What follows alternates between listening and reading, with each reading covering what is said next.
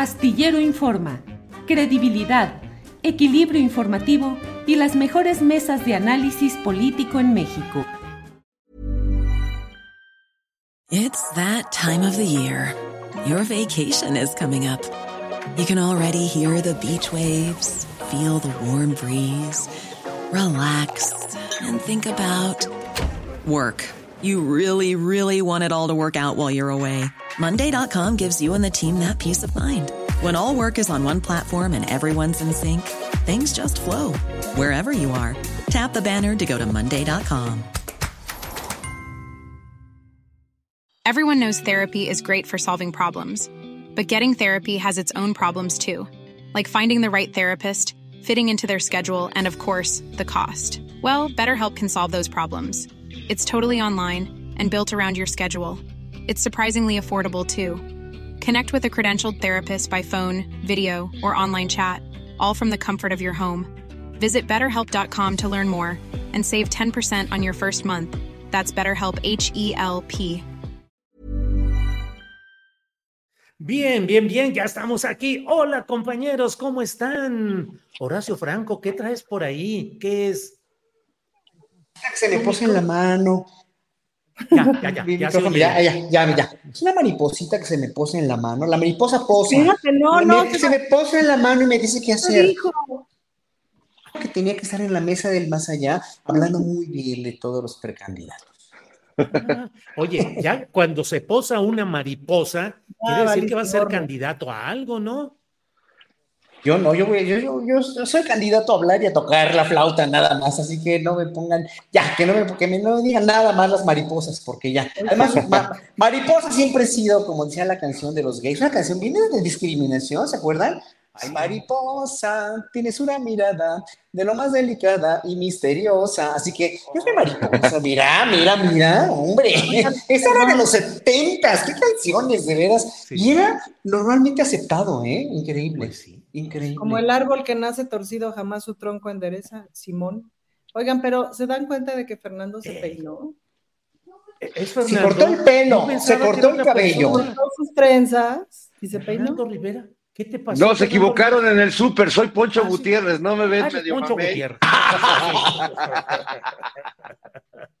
No, te falta el No, solo, solo me, este, me sacaron punta, este, ya ves, por, por respeto al público, pero no, no me peino, ya nomás sí se me hace. Yo fíjate que lo, lo torcida de mi alma, este, Julio, Ana, Horacio, que ahorita que vi a Horacio con su mariposa, pensé que era Pazuzu, el dios, eh, el dios este mal, maldito que sale en la película del exorcista, pero eso ya, ya es mi alma oscura que ve, ve demonios donde hay mariposas. Eso, muy bien. Horacio Franco, ¿y cómo va el vuelo de las mariposas en las precandidaturas de Morena en la Ciudad de México? ¿Cómo las vas viendo? Muy interesante, muy interesante. Eh, ayer precisamente estaba oyendo la entrevista que le hicieron los periodistas a, García Harfuch. Eh, un tipo bastante, con un trato bastante afable. Eh, cuando, cuando dices un policía, bueno, pues un policía que, que realmente no habla como policía, tiene, tiene bastante sensibilidad social, parece ser, ¿no? Eh, obviamente todos los cuestionamientos que le hicieron sobre Yotzinapa, etcétera, etcétera, pues le sacó la, la vuelta bastante bien.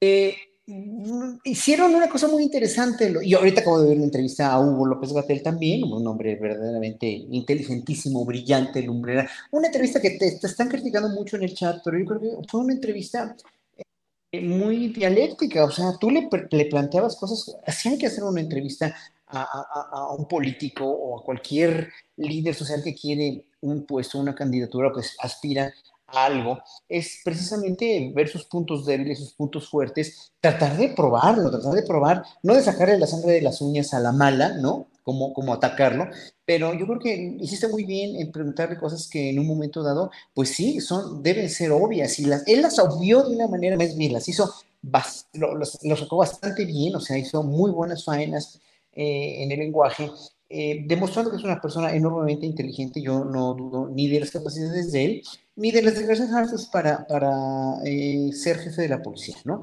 Eh, obviamente por algo lo escogieron y por algo hizo un trabajo tal como lo hizo. Luego Clara Brugada, obviamente, pues tiene un historial mucho más social, mucho más cultural, mucho más ejecutivo en el gobierno de una delegación o de una alcaldía como es Iztapalapa, donde finalmente lo hizo de una manera magistral con, con los periodos en los que estuvo ahí eh, elevó la calidad de vida de todos los ciudadanos. Y las encuestas, la encuesta que hicieron, se le ocurrió a Alejandro Paz Varela ayer hacer una, una encuesta, o sea, ya en medio, medio programa, ¿eh? después leí los resultados de la encuesta, y sí, obviamente un sesenta y tantos por ciento del público, que fueron hasta donde yo sé como cuatro mil votos, ¿no? Estuvo, estuvo, un sesenta y tantos por ciento a favor de, Clara, en, en verdad. Y, y, en segundo lugar, Hugo, que todavía ni, ni tan siquiera anunciaba porque era un caso hipotético, y en tercer lugar, eh, eh, García Harfuch. Entonces, bueno, ojalá que se haga una encuesta, ojalá que, qué bueno que Hugo habló con ellos dos hoy, que como te lo dijo, qué bueno que haya concordancia, qué bueno que no haya una competencia sucia y que no empiecen a, ojalá que no empiecen a hacer divisiones entre ellos. Bien, gracias Horacio. Eh, Ana Francis, ¿qué opinas de las cartas que ya, están sobre la mesa buscando la candidatura al gobierno de la Ciudad de México? El doctor López Gatel, que hoy se ha anunciado abiertamente ya, Clara Brugada y García Harfuch. ¿Cómo vas viendo todo, Ana Francis?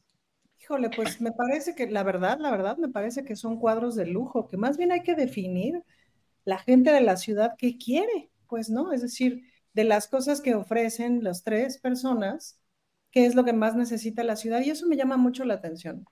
Cuando salieron solamente Clara y Omar, y este, muchas eh, estadísticas mostraban a Omar muy arriba y no sé qué, y estos comentarios de por qué la gente quiere un policía y tal y no sé qué. Y entonces, de pronto en una conversación en donde alguien decía, es que la gente en la Ciudad eh, de México es muy clasista y es muy racista y entonces por eso prefieren a Omar por sobre Clara, porque Clara es de Iztapalapa y es morena y es, ¿no? Su pelo chino y no sé qué.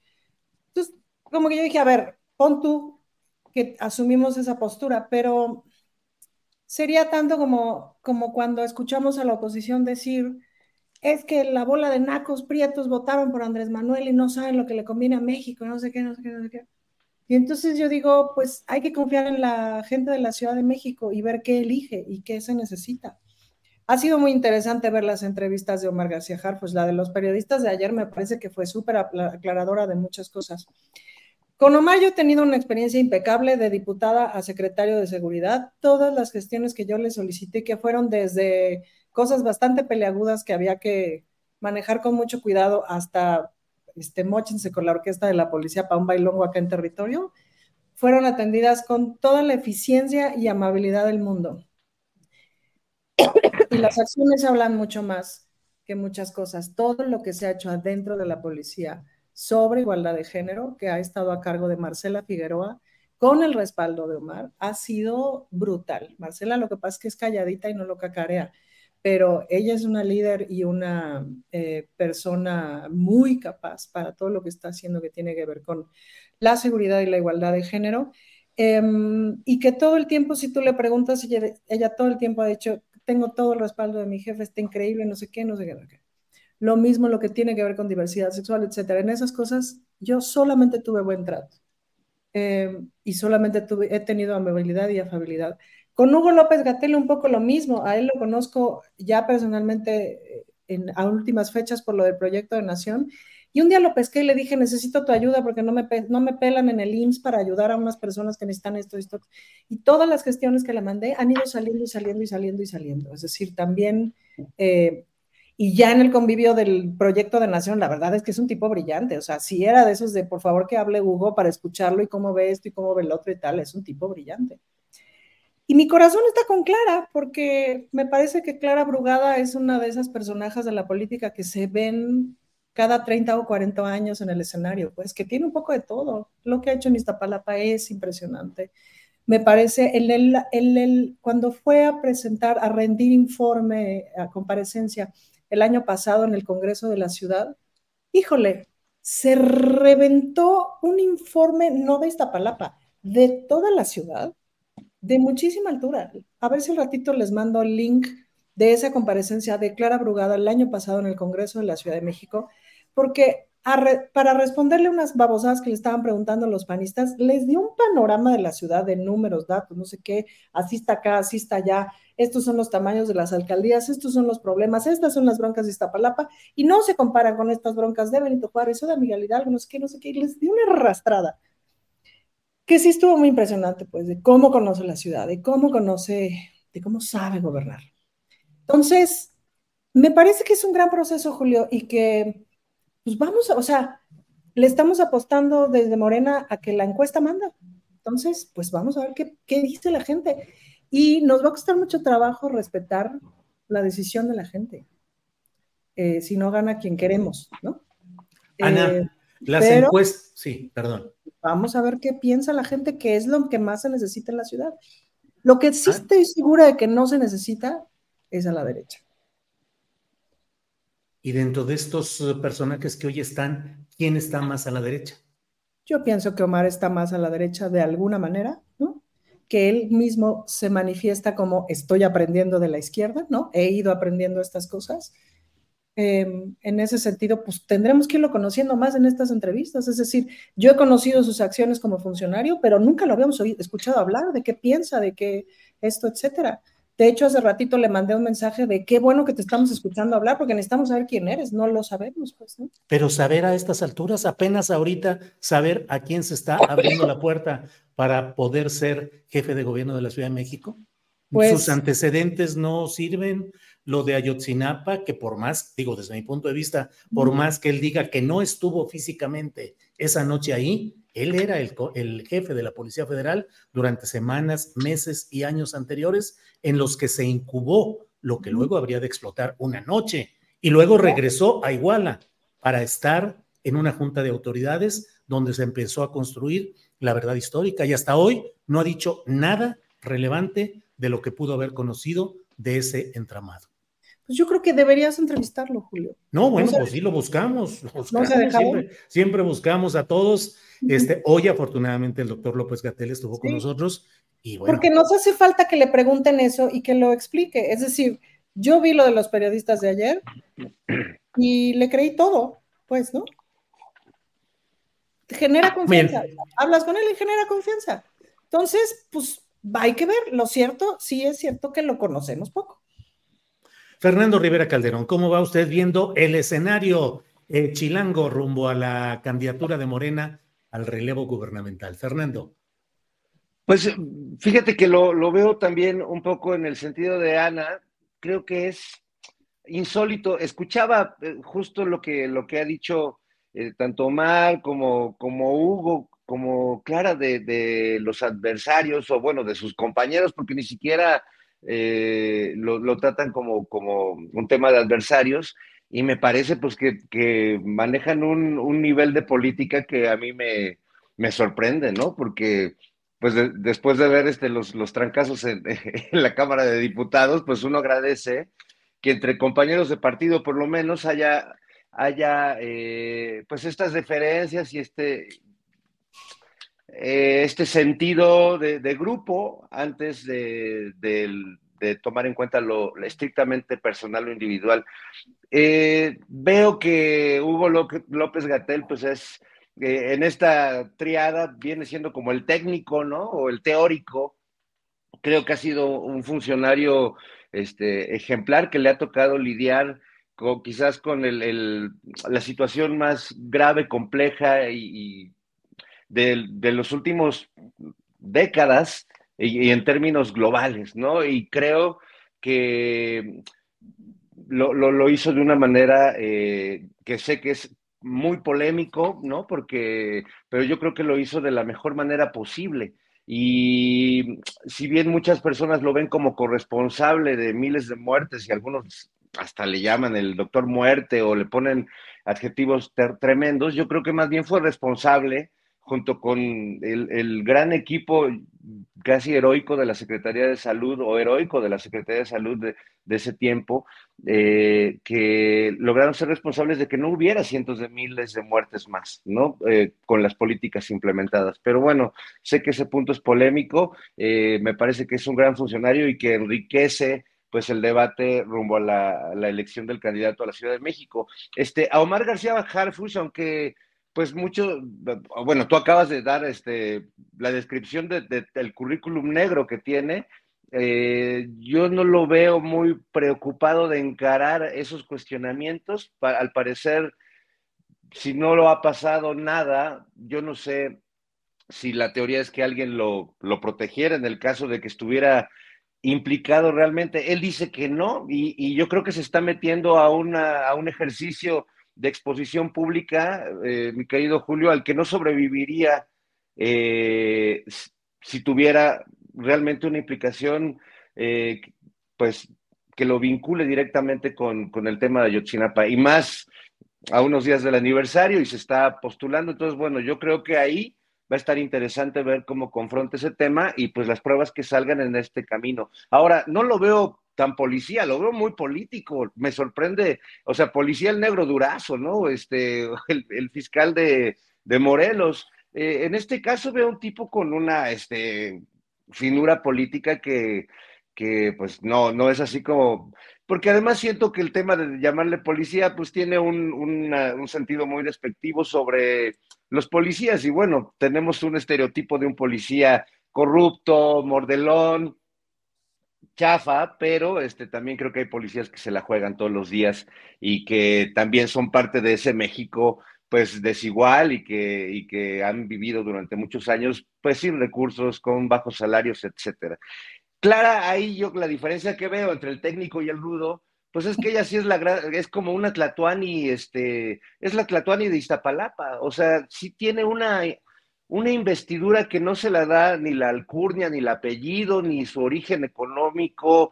Eh, es, es, una verdadera líder eh, popular y basta verla caminar por su barrio, más allá de su equipo y de la gente que pues siempre este, está muy de su lado. Es un personaje reconocido y, querido. y vaya que atreverse a decir que un político puede ser querido en su barrio, pues es algo que en México se puede decir muy poco. Al contrario, uno se encuentra ciertos funcionarios en la calle y, y este, pues les recuerdo otras cosas. Eh, pero pues sí veo a Clara con una investidura de, gobernante de, una ciudad, pues que es brava, que es bronca, que es difícil, no se diga Iztapalapa, que es como una, un reino, lo, lo fue, ¿no? Otro, otro, otro imperio dentro de este territorio. Así que yo también siento más afinidad hacia ese tipo de gobernante para esta ciudad, ese tipo de futuro para esta ciudad, una ciudad que vea mucho a los que, a los que viven esa cruel desigualdad y que además conviven como vecinos con las zonas más exclusivas y más, este, más acá este, de, la, de la Ciudad de México. Bien, Horacio Franco, eh, no sé si quieres abundar sobre este tema que estamos eh, platicando o entramos a otro que de alguna manera lo ha comentado ya Fernando Rivera Calderón, que es el relacionado con Ayotzinapa. Estamos ya a unos días de que se cumplan nueve años de la tragedia de la noche de Iguala y hasta este momento persisten los señalamientos de los familiares de que no se ha entregado la información suficiente y que hay impunidad en eh, el ámbito militar. En la Secretaría de la Defensa Nacional están plantados los familiares afuera del campo militar número uno, que fue históricamente el lugar donde se ejercieron los peores actos de represión y donde se alojaba ilegalmente en medio de torturas y otro tipo de hechos a disidentes y a luchadores en el pasado. Ayotzinapa sigue presente. ¿Qué opinas de lo que se ha logrado hasta hoy y de lo que falta? Y si crees que persiste ese velo de impunidad hacia las fuerzas militares. Oración.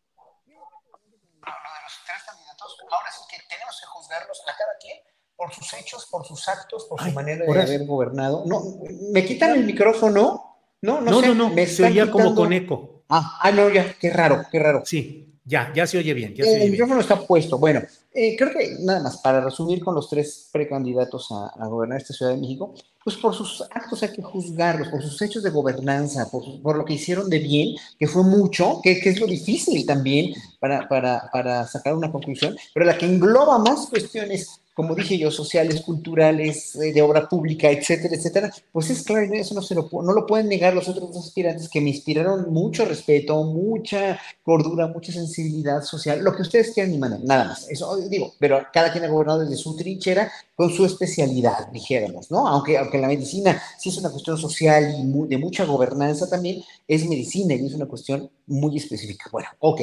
Eh, de lo de Ayotzinapa, sí es muy lamentable lo que, lo que, lo que está pasando ahorita, el plantón eh, de, los papás que no están conformes, el, el, hecho de que el lunes no vaya a estar el presidente en la reunión, también no me, no me, me, parece que, me parece que es una manera de, no de lavarse las manos, ¿eh? al, al, contrario, o sea, si alguien quiere que se solucione conflicto, estoy seguro que es López Obrador, porque lo prometió en campaña, porque ya van muchos años, porque ya pasó lo del GIEI, pasó, ha pasado todo lo, de, lo, que ha pasado, ¿no? Pese a que él diga y siga diciendo, y también sabemos que es cierto, o sea, lo que es cierto es cierto, y, que, están tantas personas en la cárcel, que se ha hecho esto y lo demás allá, pero no aparecen muchachos, pero los padres no están conformes, pero sigue habiendo este conflicto y se sigue, sí, en un momento dado, aunque él lo haya dicho, oh, yo soy el comandante de las Fuerzas Armadas y como tal, yo lo tengo que arreglar con ellos, sí, pero hay una cuestión que está el presidente en ese sentido y con una justa razón, no lo, con, una, con una razón de la cual a veces se entiende muy bien, pero en un momento así como Yotzinapa, en una coyuntura tan frágil, en un, en un evento tan dañino para la imagen de México, tan terrible para la justicia en México como es Ayotzinapa, evidentemente no se justifica de esa manera, ¿no? La cuestión con el ejército, y ahí sí tengo que ser, creo que, muy categórico, yo siempre lo he pensado así. Teniendo López Obrador al, al, al 95% o más de los medios convencionales de comunicación, pero en contra, o sea, no, no, no críticos como eres tú o como es Ernesto Ledesma, no, críticos es ser una cosa, sí, pero, pero falsarios y totalmente en contra y querer tirarlo así de una manera ya categórica, pues sabemos que todos los, los otros medios, pues, ¿no? No estamos hablando de periodistas, estamos hablando de gente vendida, ¿no? Como las, las cosas estas tremendas que hemos visto últimamente en Progreso Chilagues en el, en el programa de, de, de su, su, Pero bueno, de la prensa en contra ciento, dijéramos así brutalmente, ¿no? El peso bruto de la población que no está informada o que está resentida o que está decepcionada o que no entiende, que no entiende, o lo que quiera, como quieran en su contra. Y ya y, y, son odiadores, además, o sea, muchos de ellos son odiadores irracionales. Número dos. Bueno, tiene a las fuerzas empresariales, aunque estén ganando mucho dinero y aunque los bancos estén ganando intereses, lo que ustedes también quieren y manden, pero mucha de esta gente y la más poderosa también, como Salinas Pliego, como este, no, no el otro, este, el de, el de las minas, este señor, se me fue el nombre ahorita, pero bueno, todos estos gentes, ¿no? El de los Oxos, el, el, el de Monterrey, bueno, los, los tiene en, con encono en su contra y odiándolo a muerte y deseando de veras que se largue, que se, que se, se refundirlo en el bote si lo pueden hacer. Tiene el Poder Judicial en su contra, lo estamos viendo día con día, fehacientemente. A ver, un presidente que lo único que tiene lo único que tiene es el amor del pueblo, el apoyo popular. Pues sí, pero de, amor no, no, no vives. o sea, tú puedes estar muy enamorado, pero si no hay comida, si no hay, si no hay eh, una cosa que te apoye financiera, económicamente, moralmente, lo que ustedes quieran, pues no. O, sea, amor, con amor se paga, sí, hay mucho amor del pueblo para ambos, sí, pero no hay un apoyo de justicia, de economía, o sea, de la, del poder económico y de la información.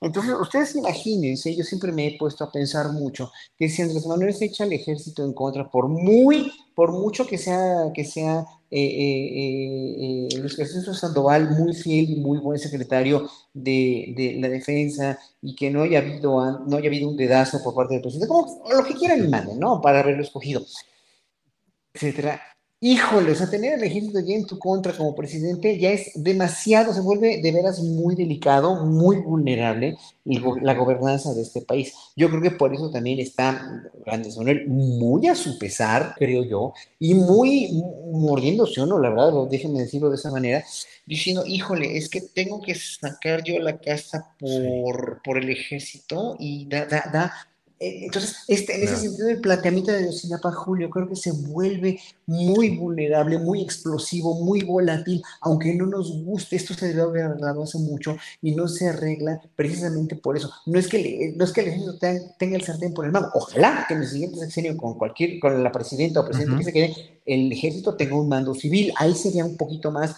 sería tal vez más arriesgado, tal vez atenuaría más los riesgos de un golpe militar, pero ahorita no está en para bollos. Yo pienso así, no sé. Sí. Bien, Horacio, gracias. Ana, em, Horacio, alguien reporta por ahí, dice, a lo mejor se le están acabando la pila a los eh, audífonos de Horacio. ¿No? Ah, bueno, porque de repente algo se va, en cierto momento como que se va tantito tu voz. Pero bueno. Voy a cambiar de red a ver si. Okay, va. Ahorita, por ejemplo. Sí. Mm, bueno, Ana Francis Mor, ¿qué opinas sobre el tema de Ayotzinapa? Nueve años, protestas de los familiares, señalamiento de impunidad de las fuerzas militares. ¿Qué opinas, Ana Francis?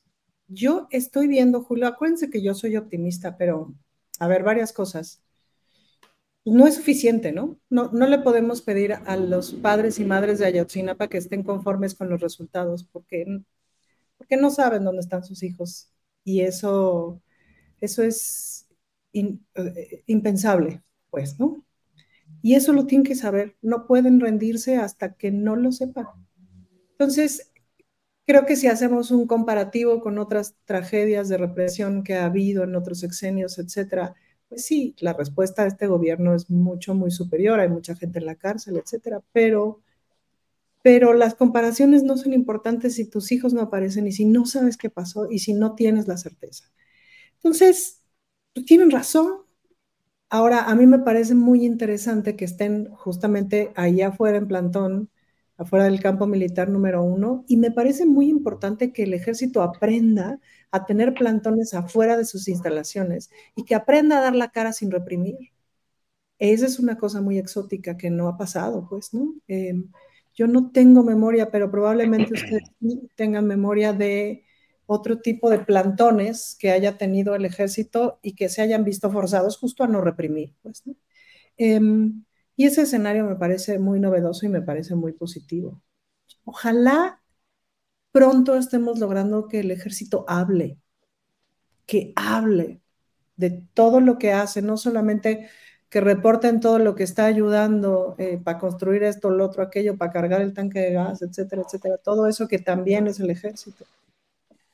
Pero ojalá que pronto hable em, y que se acostumbre a hablar y que se acostumbre a decir, sí, pasó esto en el 68, sí, pasó esto en el 71, sí, pasó esto en los 70s, 80s, etcétera, sí, pasó esto en Tlatlaya, sí, pasó esto en Ayotzinapa Ojalá pronto lo veamos. Por lo pronto, me parece que el plantón de afuera, pues muy bien. Y más bien, pues hay que llevarles comida y, ayuda para que estén, ¿no? Porque Ana Francis, la, el señalamiento principal de los padres de familia, los familiares, no es solamente que no saben dónde quedaban los hijos, y no solamente que no sepan lo que se ha hecho hasta hoy, sino que se ha topado con la barrera militar y que el propio presidente de la República ha permitido que esa barrera militar diga que ya entregó todo lo que tenía que informar y que no sea cierto. Así es. Yo no sé, o sea, valoro un poco como Horacio, no estoy en los zapatos del presidente, no tengo la posibilidad de mirar otras cosas que tienen que ver con la gobernabilidad, que tienen que ver con la gobernanza, etcétera. Lo que sí sé es que me encantaría que el ejército de la cara, eso nos lo debe ya ni qué decir de lo que se, le que se lo debe a los padres y madres de Ayotzinapa, pero nos, nos lo debe a México entero, que dé la cara y que hable. Bien. Eh, Fernando Rivera Calderón, ¿qué opinas sobre este mismo tema, por favor? bueno, pues eh, creo que no podemos decir que no ha pasado nada o que no sabemos nada en estos nueve años. Creo que de hecho me da la impresión de que como sociedad quizás sabemos demasiado, aunque seguimos ignorando lo esencial, que es donde están estos muchachos. Eh, pero pienso, por ejemplo, que el sentido de las protestas que estamos viendo hoy por parte de los familiares de, los eh, normalistas de, Ayotzinapa es muy distinta eh, a la protesta que se hacía en los tiempos de Murillo Karam, ¿no? Donde pues realmente no se sabía nada y además se tenía que comprar un, pues una versión completamente este, infame como lo fue la, mal llamada verdad histórica y que además los padres en ese momento tuvieron que vivir el acoso y los infundios y los ataques eh, cómo olvidar esa, esa, columna de Carlos Marín diciéndole a los papás de, de, estos muchachos que se disculparan con Murillo Karam, ¿no? Y, y ese, por citar uno de muchos textos que se hicieron, como eh, incitando a los padres a que ya se resignaran, a que dejaran, que se fueran a sus casas, a que ya no valía la pena, con una insensibilidad verdaderamente este, kilométrica. Eh, creo que mucho de lo que ha avanzado o, ha logrado eh, el, gobierno de, López Obrador es muy cercano a lo que ya habían logrado muchos periodistas eh, nacionales y extranjeros investigando el tema. Eh, en muchos casos el gobierno confirmó muchas tesis de algunos periodistas y bueno, en otros casos eh, pues amplió la información y bueno, pues como, como dice Ana también hay que destacar las personas que están en la cárcel. Pero sí creo, y, y con eso termino el comentario, que, que me da la triste impresión de que en esta administración se ha topado con pared en ese tema y que sin duda ha sido el gobierno con mayor voluntad política para investigarlo, pero incluso este gobierno con esa voluntad y con un presidente que me parece sensible a, esta tragedia, pues como que ya, ya no pasó más, no va a pasar más. Ya escuché al presidente decir, pues que él confía en el ejército y que él sabe que han dicho todo y pues a muchos nos queda la impresión de que no se ha dicho todo y de que se haya topado con ciertas puertas que no se quieren abrir. Lo vimos con Encinas también, cuando tuvo estas eh, jaloneos y Millions of people have lost weight with personalized plans from Noom, like Evan, who can't stand salads and still lost 50 pounds. Salads generally for most people are the easy button, right? For me, that wasn't an option. I never really was a salad guy. That's just not who I am. But Noom worked for me. Get your personalized plan today at Noom.com. Real Noom user compensated to provide their story. In four weeks, the typical Noom user can expect to lose one to two pounds per week. Individual results may vary. Burrow's furniture is built for the way you live. From ensuring easy assembly and disassembly to honoring highly requested new colors for their award-winning seating, they always have their customers in mind. Their modular seating is made out of durable materials to last and grow with you. And with Burrow, you always get fast, free shipping. Get up to 60% off during Burrow's Memorial Day sale at burrow.com slash ACAST. That's burrow.com slash ACAST. burrow.com slash ACAST. Diferencias fuertes cuando presentó eh, hace tiempo su informe con el último informe de energía. Y es decir, eh, Me pregunto si quien, quien venga después mantendrá como el, el interés y la voluntad eh, de seguir, porque los papás, evidentemente, los padres, los familiares, las compañeras eh, y compañeros, hijos de, de, los normalistas, pues no van a, no van a dejar de, de, exigir, no van a dejar de gritar, no van a dejar de protestar, o sea, que, que ni lo sueñen los, los este, columnistas y periodistas que les molesta mucho eh, y les indigna que unos padres pregunten dónde, dónde se encuentran los restos de sus hijos o dónde se encuentran sus hijos. Eh, pero bueno, pues eso es lo que me inquieta, eso es lo que me entristece, sentir que, que toda esta voluntad y que toda esta esperanza pues no ha llegado a puerto aún, eh, que quizás todavía falta mucho para ello. Bien, gracias. Eh, Horacio Franco hoy eh, inicia su recorrido, lo ha iniciado Marcelo Ebrard por Tlaxcala. Leo algo de lo que está reportando en su portal Expansión, en su área de política, y el título dice, no me voy a callar a cambio de unos cargos, advierte Marcelo Ebrard.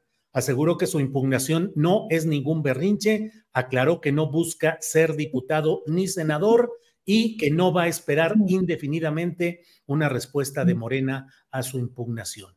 Dice que no se va a callar ante las irregularidades y malas prácticas que observó en el proceso interno de Morena a cambio de recibir algunos cargos. ¿Qué opinas, Horacio Franco? Con, con hechos, con pruebas, o no, nada más, o sea, no donde se quería ver arrinconado. ¿Por qué? Porque él quería ser presidente, no quiere ningún otro cargo, ya, o sea, pudo haber sido secretario de gobernación en el siguiente sexenio y tal vez, aunque dicen que no le alcanza la edad, presidente dentro de seis años más, como quieran ustedes se manden, pero él se arrinconó ahí. O sea, sea verdad o no sea verdad que hubo chanchullo fraude en las, en las elecciones internas, en, las encuestas,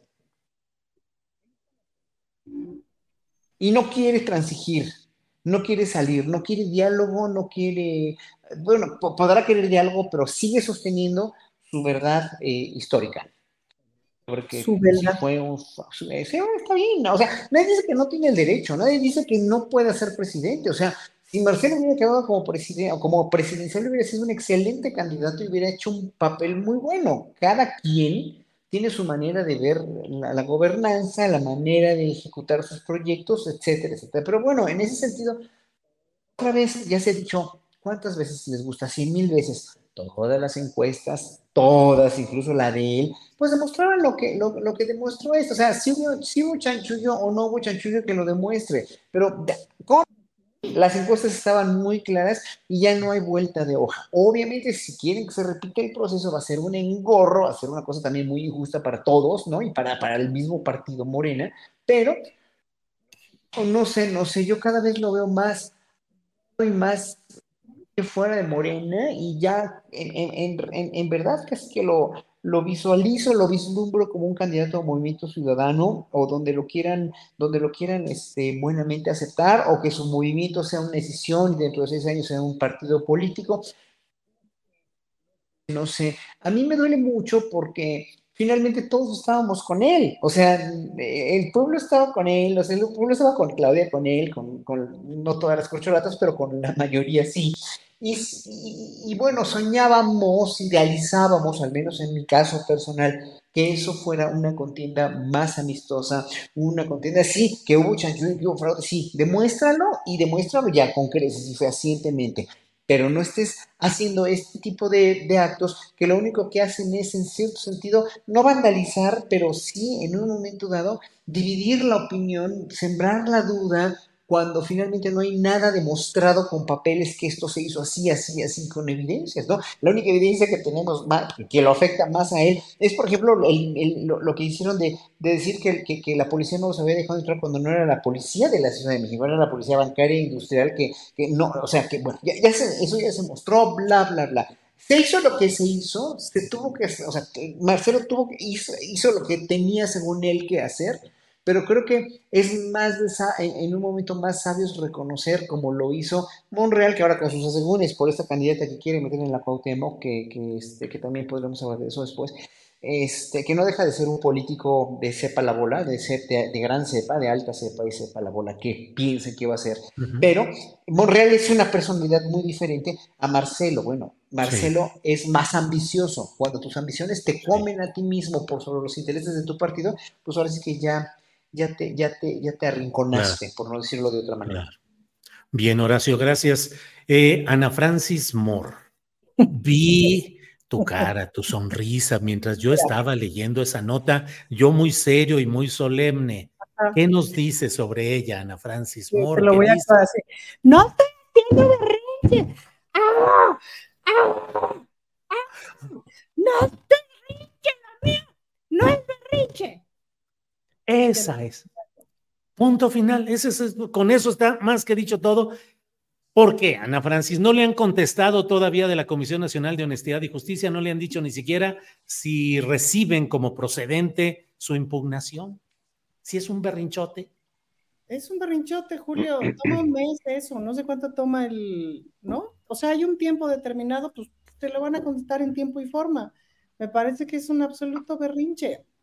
Les invito a que vean la entrevista que, que vas a decir que veo más a los periodistas que a ti, Julio, pero no. Está bien, está bien.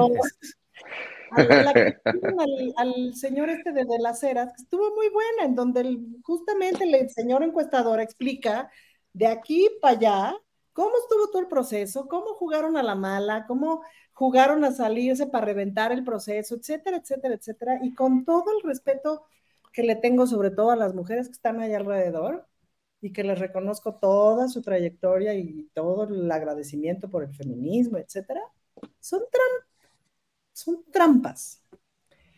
Pues no, Ya, ya fue, déjalo ir, hermano. Perdimos un espléndido presidente del Senado, lástima. Está, hubiera estado padre, hubiera estado padre apostar a la unidad. Ya nomás, ya no sé si rezarle a Sandante Delgado o qué. Que, ¿cómo dice mi mujer? Dice eh, que Dios le conceda un camino tan feliz, así, para que no regrese. Oye, Ana Francis, dijo también hoy Marcelo Ebrar, dijo que no nos hablen de unidad a toda costa, porque es lo que se usaba, perdón que lo diga, en el PRI antiguo. La unidad y la disciplina están por encima de las convicciones, decían. Claro que es importante mantener la unidad. Si no quisiéramos mantener, si no, no quisiéramos mantener la unidad, no estaríamos esperando la respuesta de Morena. ¿Cómo ves, Ana Francis? No, la unidad nunca va antes de las convicciones, nada va antes de las convicciones. Primero van las convicciones, pero la lealtad a un proyecto es junto con las convicciones.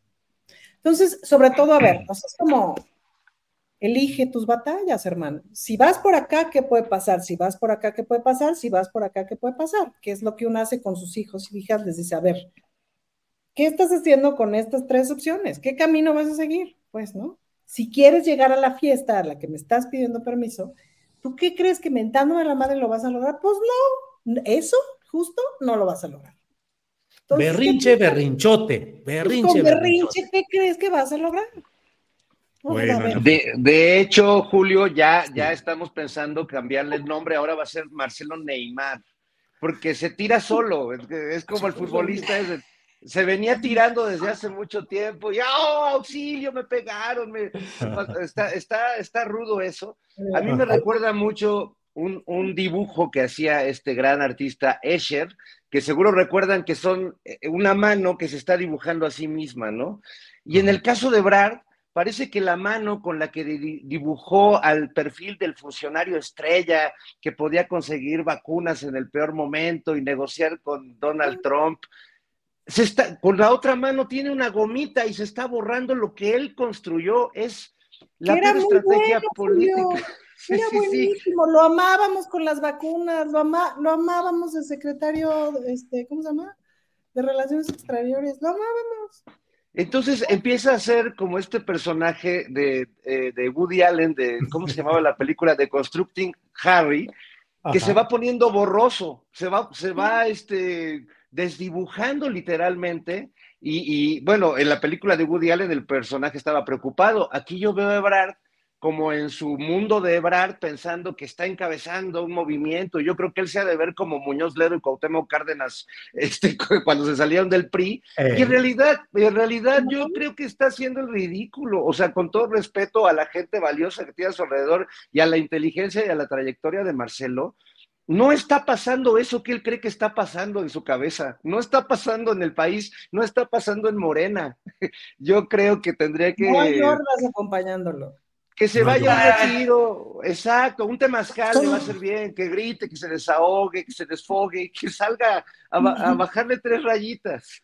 Pero a ver, ¿ustedes creen que sean asesores o la gente que está alrededor de él o un autoengaño o de veras pasar sobre tus principios, como dice Ana Francis, pasar por sobre encima de tu ideología y ya no saber quién eres. O sea, ¿qué es entonces? ¿Una, una suma de todo eso o qué? Porque no hay quien lo asesore ni quien le diga nada.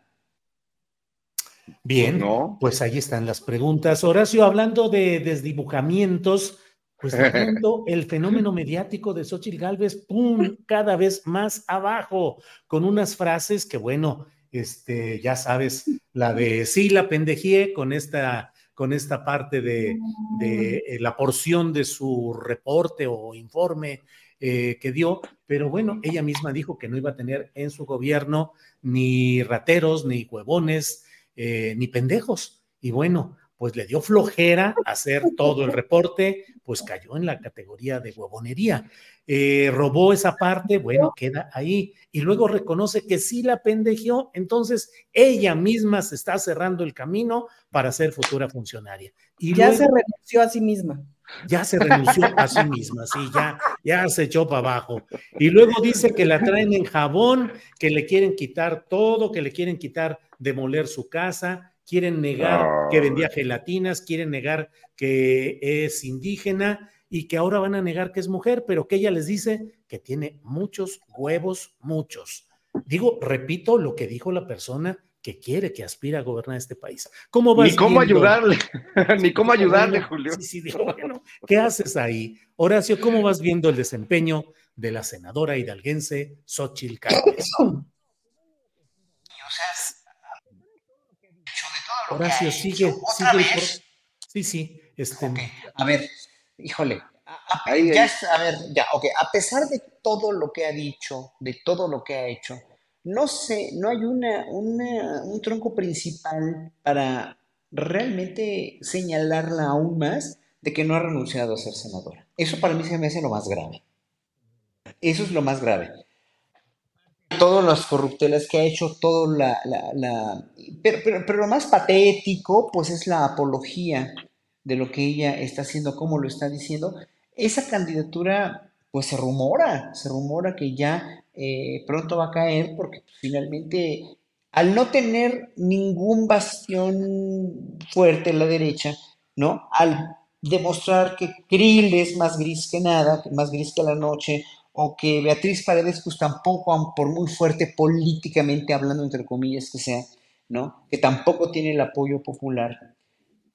Entonces, la candidatura de Xochitl fue un, fuego fatuo, una, una, una, lanzada, un lanzamiento así express que vieron que pues no se sostiene, no se está sosteniendo porque o no tiene asesores tampoco como Marcelo Ebrard que le digan qué hacer y de qué manera. Y en un momento dado a alguien que no tiene nada bueno que decir o nada productivo o no tiene ideología, pues le podrás, le podrás hacer que hable como Peña Nieto, pero la gente ya no se chupa el dedo, ya no nos chupamos el dedo.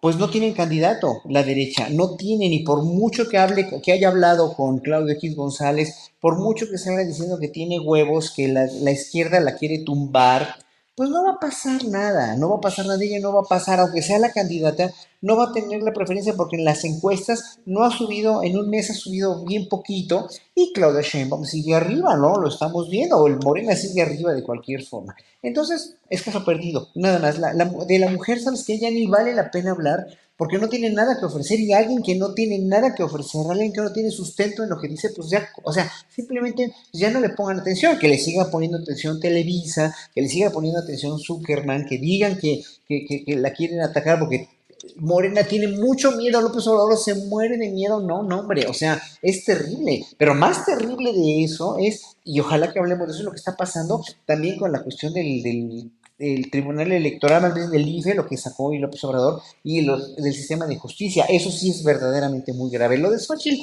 es, una, es muy anecdótico realmente. Bien, gracias Horacio.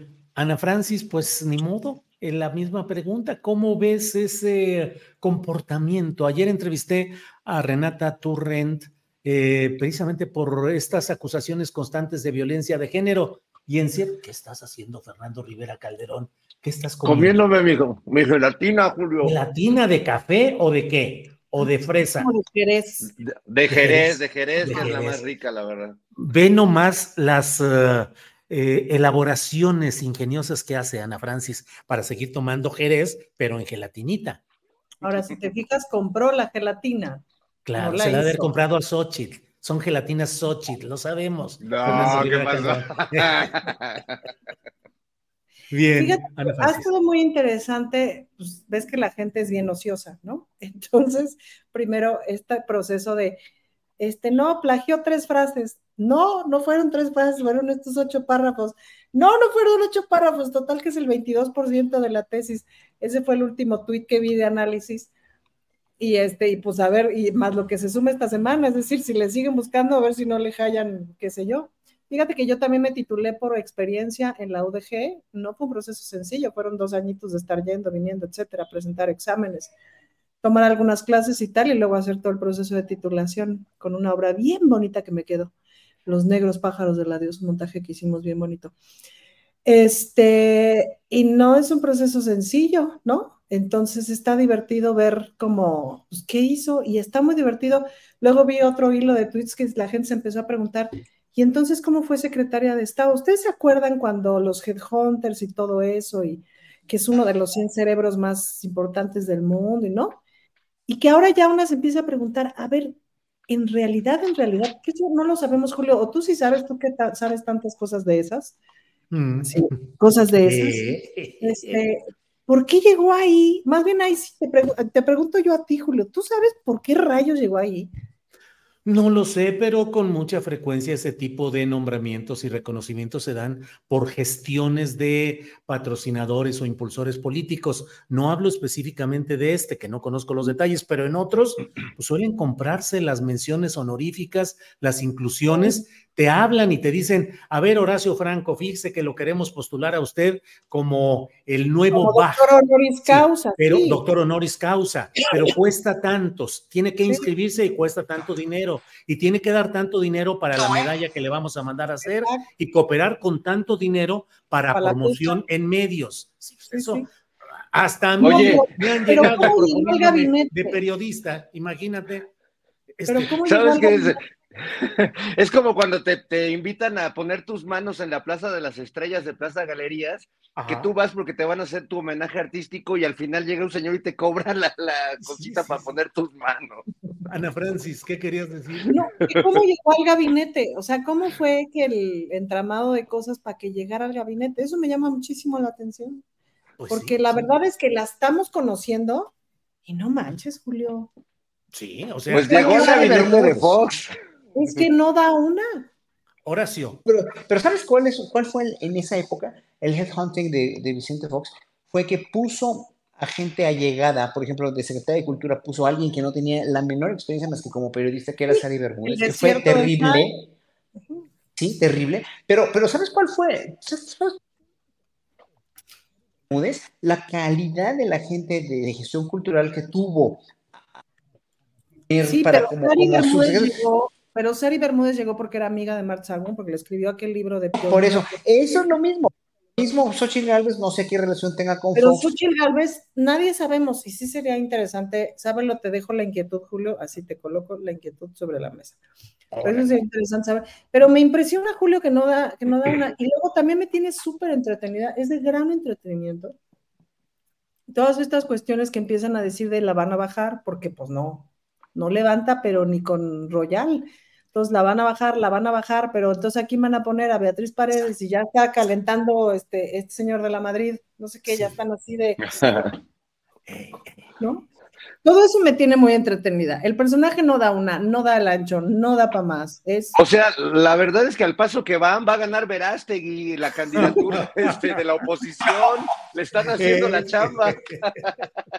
Imagínate, pero mira Fernando, cómo estamos aquí metidos en el análisis, la disquisición de las postulaciones de izquierda o de Morena o de la 4T, como queramos llamarlo, y estamos metidos analizando y, y detallando lo que pensamos o creemos de ellos, pero del lado contrario no hay nada, pero nada de nada. ¿Quién ofrece una textura ideológica, política o administrativa suficiente para centrarnos en él y decirle, a ver, usted qué hizo, por qué esto, por qué el otro? Sí. No hay No. nada. Fíjate que el, primera, el primero de diciembre del año 2000, las Reinas Chulas estrenamos un espectáculo que se llamó Los Ángeles de Chente.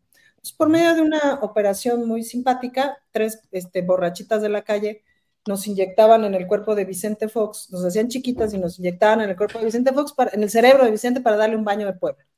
¿No? Ese Pues era. ahí retosaban porque estaba vacío. Y entonces, claro, la primera escena era. No hay nada.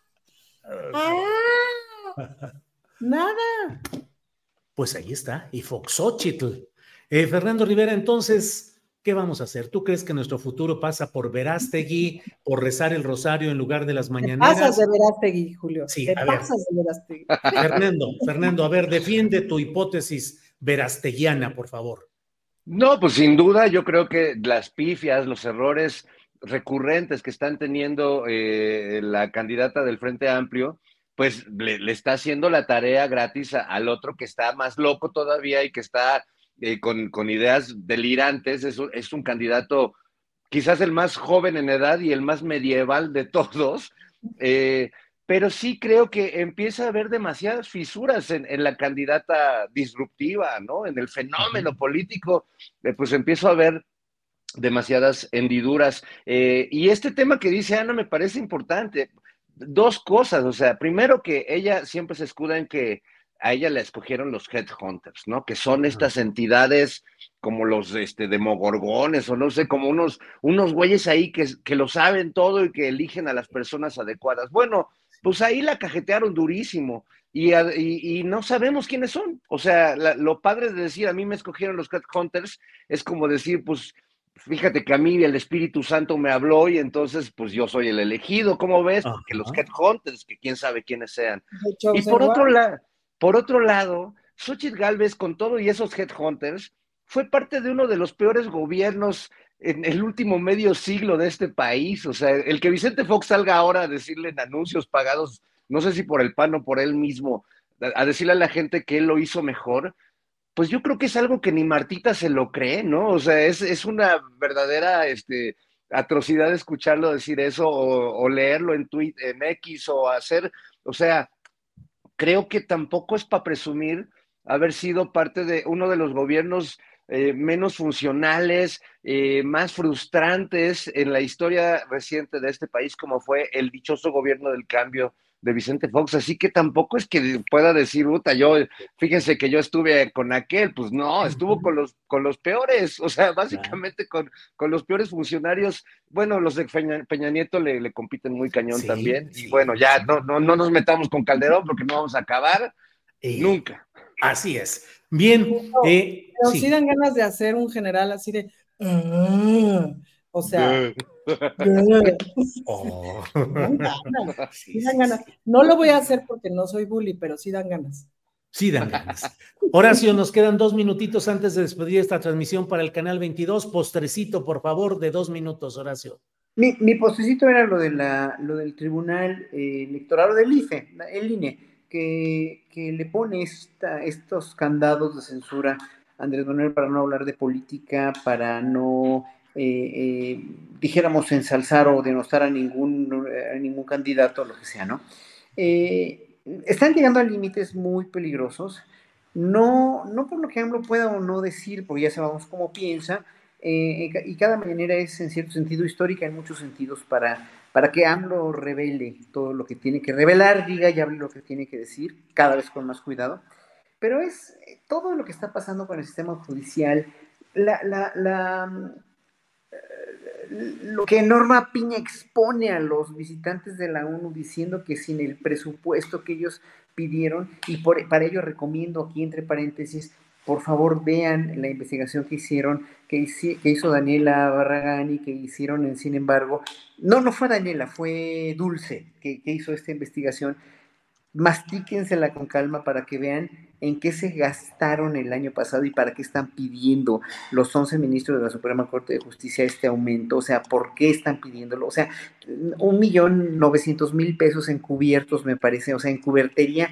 O sea, es que, es que no te los acabas nunca en la vida ni con los cubiertos más caros de, hicieron ellos ese estudio en el Palacio de Hierro, bla, bla, bla, lo que quieran y manden. Bueno, todo eso hace que el pueblo estemos cada vez más enojados, más hartos, hasta de veras, hasta vomitivamente hartos del sistema judicial de este país, en el cual no confiamos, el cual es para unos cuantos, ya estamos viendo quién le, le están dando la libertad, etcétera, etcétera, quién mandan a hacer la, la el, el, encarcelamiento en casa, etcétera, cumplir su sentencia en la, en la casa, bla, bla, bla, lo que quieran y manden y es verdaderamente desesperante, es asfixiante, es total y absolutamente. Estamos inermes e impotentes y eso genera muchísimo más, pues debo decirlo así, más odio del pueblo hacia todos estos personajes, más encono. Ya, por favor, o sea, véanse un poquito ustedes mismos, sean un poco más sensatos, ministros de la Corte, ¿para qué tanto dinero? ¿Para qué quieren tanto dinero?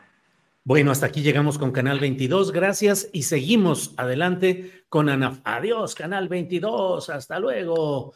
Y seguimos con Ana Francis Mor, postrecito para ir cerrando el programa. Ana Francis, por favor.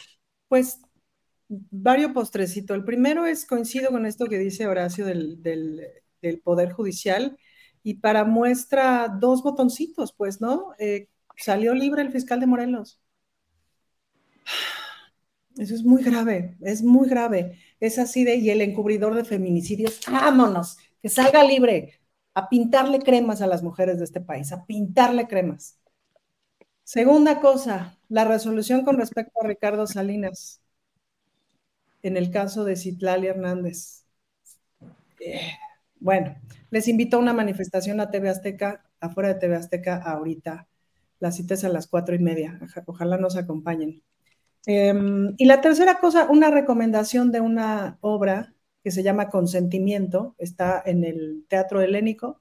Ya le quedan solamente esta semana y la próxima. Anoche fui bueno, están las actuaciones, está Juan Manuel Bernal, está Marina de Tavira, está Daniela Schmidt, eh, otros compañeros ahí que están. Está maravillosa la obra, pero es la narrativa justo de cómo, de cosas del Poder Judicial que luego no vemos, de cosas de vida de abogados y abogadas que luego no vemos.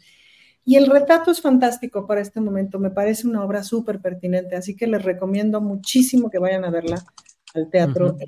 Y ya, muy bien, Ana Francis, gracias. Y el muy bien peinado y con corte de cabello muy resplandeciente, don Fernando, eso, don Fernando Rivera Calderón, postrecito ya para bajar la cortina de esta parte del programa, porque recuerden que siguen las recomendaciones de fin de semana. Fernando. Pues yo nada más agregaría, se le olvidó a Ana Francis Juan Collado, ¿no? En, este papelón que está haciendo la Suprema Corte de Justicia y los diversos jueces eh, con esta vocación inquebrantable de liberar delincuentes a toda costa. Este, ya nada más falta que liberen a Chucky, el muñeco diabólico que agarraron allá en Monclova, pero ya Juan Collado ya, el fiscal impresentable de Morelos ya, y este y los que le siguen. Pero lo importante ahí, Julio, es que no les quitemos el yoga ni las clases de baile a nuestros ministros. Para la cubertería. Es la cubertería. A que sigan llevándonos al, baile a todos y este y frenando todas las iniciativas que hace eh, la presidencia de la República. Me sorprendió mucho leer esta semana a Pepe Waldenberg, justo con un texto muy, muy paranoico de, de cómo el poder presidencial ya autoritario no respeta nada. Y yo digo, ¿qué, qué cosa tan loca esta miopía política en la que uno puede ver el absolutismo presidencial y no ver el absolutismo impúdico que tienen los miembros de la Suprema Corte. Amén. Amén. Amén. Bueno, pues muchas gracias. Ana Francis, cuatro y media fuera de Televisión Azteca, estarán ahí en manifestación. Muy sí, bien. Sí, les invitamos. Bueno, estaremos atentos a la información. Horacio, Ana, Fernando, muchas gracias por esta ocasión y nos vemos el próximo. Igual, hasta luego. ¿No se merece tu familia lo mejor? Entonces, ¿por qué no los mejores huevos? Ahora, Egglands Best están disponibles en deliciosas opciones. Huevos clásicos, de gallina libre de jaula y orgánicos de Egglands, que ofrecen un sabor más delicioso y fresco de granja que le encantará a tu familia. En comparación con los huevos ordinarios, Egglands Best contiene la mejor nutrición como 6 veces más vitamina D, 10 veces más vitamina E y el doble de omega 3 y B12. Solo Egglands Best. Mejor sabor, mejor nutrición, mejores huevos. Visita egglandsbest.com para más información. Hola, buenos días, mi pana. Buenos días, bienvenido a Sherwin Williams. ¡Ey! ¿Qué onda, compadre? ¿Qué onda? Ya tengo lista la pintura que ordenaste en el ProPlus app. Con más de 6.000 representantes en nuestras tiendas listos para atenderte en tu idioma y beneficios para contratistas que encontrarás en aliadopro.com. En Sherwin Williams somos el aliado del PRO.